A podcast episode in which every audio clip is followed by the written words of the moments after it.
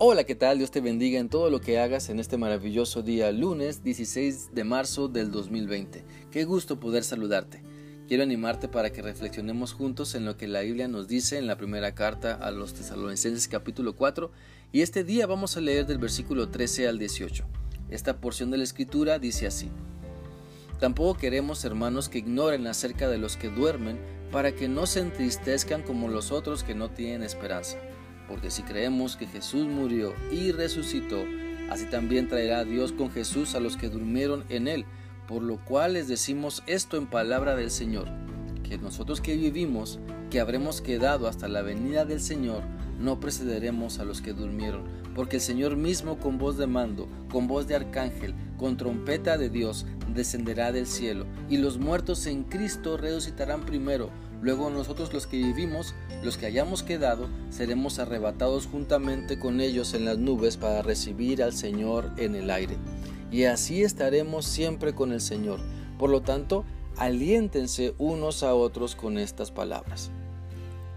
Estos versículos nos hablan de la esperanza que tenemos en Cristo, de que un día vendrá por nosotros para que estemos con Él por la eternidad y esta promesa de Dios debe alentarnos, debe animarnos para seguir confiando en Él y no desmayar ante la crisis o los momentos difíciles de la vida.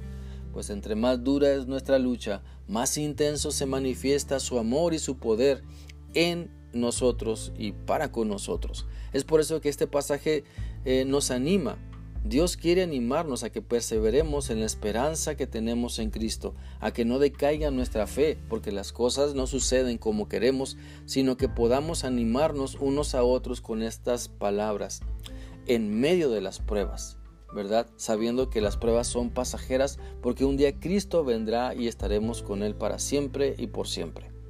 Entonces, analizando el versículo 13, podemos ver que la ignorancia sobre el plan de Dios, sobre sus promesas, sobre su amor, la ignorancia de la palabra de Dios trae tristeza, trae desesperación, trae una vida limitada por lo que simplemente se ve.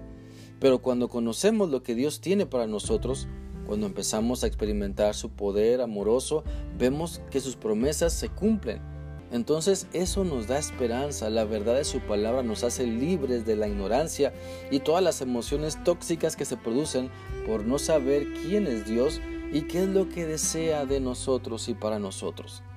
Podemos entender que entre más le conocemos a Dios, menos ignorancia tendremos sobre sus planes y sobre nuestro futuro porque Dios quiere alentarnos con la esperanza de que estaremos con Él para siempre, que un día nuestro Señor Jesucristo regresará, que Él quiere que estemos con Él por la eternidad. Y por eso podemos saber que los cristianos que mueren primero que nosotros tienen vida eterna. Tenemos esa esperanza porque le creemos a Dios, porque confiamos en lo que la Biblia nos dice. Y al creer en esa promesa, nuestra tristeza es consolada por Dios cuando alguien parte con Él, porque tenemos esperanza, pues no creemos que esta vida lo sea todo, sino que tenemos la esperanza de vida eterna, porque ese es el regalo que Cristo nos ha dado al morir en la cruz y al resucitar al tercer día.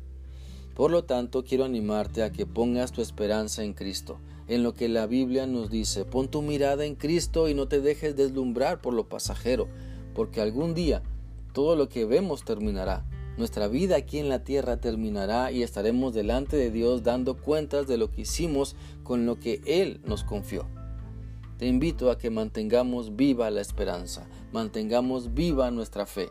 Primero de Crónicas 16:11 dice, busca a Jehová y su poder, busca su rostro continuamente.